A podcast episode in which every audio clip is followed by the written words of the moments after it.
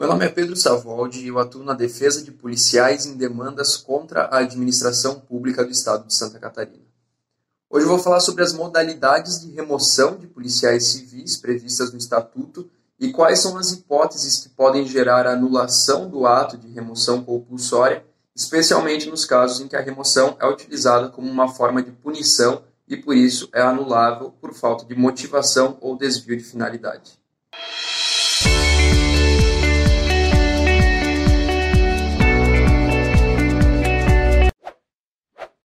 A remoção, que é o deslocamento de um servidor de uma repartição para outra, é prevista no Estatuto da Polícia Civil do Estado de Santa Catarina em quatro modalidades diferentes. Duas delas são a pedido do servidor e duas delas são feitas de ofício pela própria administração e independem da vontade do policial.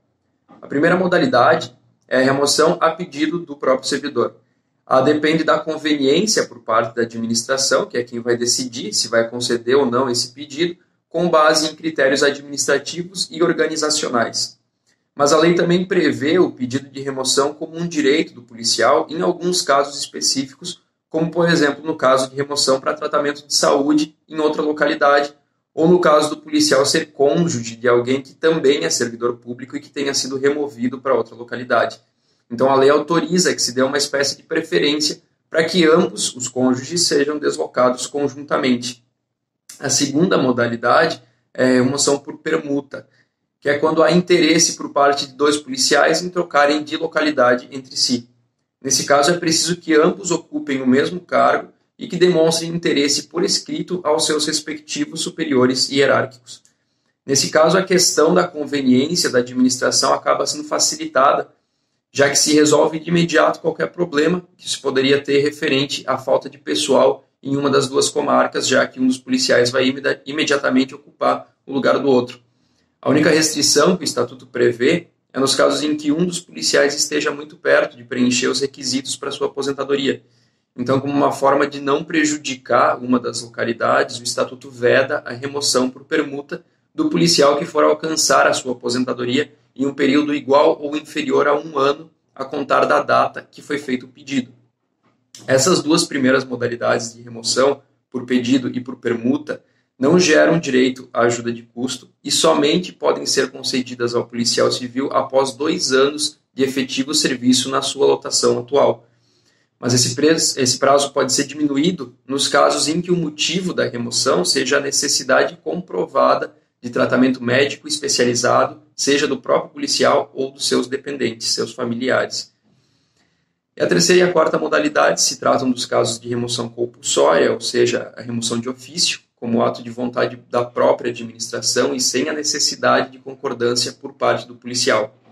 Então, a terceira modalidade é a remoção por interesse da administração pública e a quarta modalidade é a remoção por conveniência da disciplina. Na remoção por interesse da administração pública, é importante destacar que esse interesse da administração deve sempre atender à finalidade do interesse público e não interesses privados. Ou seja, é uma medida possível em casos que, para atender à necessidade do serviço público, onde haja necessidade de ajustamento do quadro de pessoas, como no caso de reorganização, extinção ou a criação de órgãos e entidades, a administração pode deslocar os seus servidores, independentemente da vontade deles, para aquela localidade em que exista uma necessidade para ser atendida. Por isso, o ato de remoção deve sempre ser detalhadamente motivado pela autoridade que determinou a remoção. O Estatuto da Polícia Civil de Santa Catarina ainda determina alguns critérios bem específicos para os casos em que a remoção seja fundada na necessidade de pessoal, para determinar como deve ser feita a escolha dos policiais que serão removidos.